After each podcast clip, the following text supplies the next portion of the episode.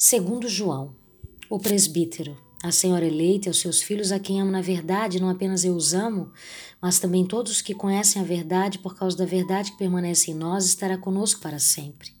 A graça, a misericórdia a paz da parte de Deus Pai e de Jesus Cristo, seu Filho, estarão conosco em verdade e em amor. Ao encontrar alguns dos seus filhos, muito me alegrei, pois eles estão andando na verdade, conforme o mandamento que recebemos do Pai. E agora eu lhe peço, Senhora, não como se estivesse escrevendo um mandamento novo, mas o que já tínhamos desde o princípio: que amemos uns aos outros, e este é o amor, que andemos em obediência aos seus mandamentos. Como vocês já têm ouvido desde o princípio, o mandamento é este: que vocês andem em amor. De fato, muitos enganadores têm saído pelo mundo, os quais não confessam que Jesus Cristo vem em corpo. Tal é o enganador e o anticristo. Tenham cuidado para que vocês não destruam o fruto do nosso trabalho, antes sejam recompensados plenamente.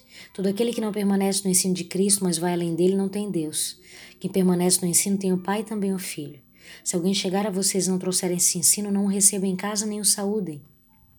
Pois quem o saúda torna-se participante das suas obras malignas. Tenho muito que lhes escrever, mas não é meu propósito fazê-lo com papel e tinta. Em vez disso, espero visitá-los e falar com vocês face a face para que a nossa alegria seja completa. Os filhos da sua irmã eleita lhe enviam saudações.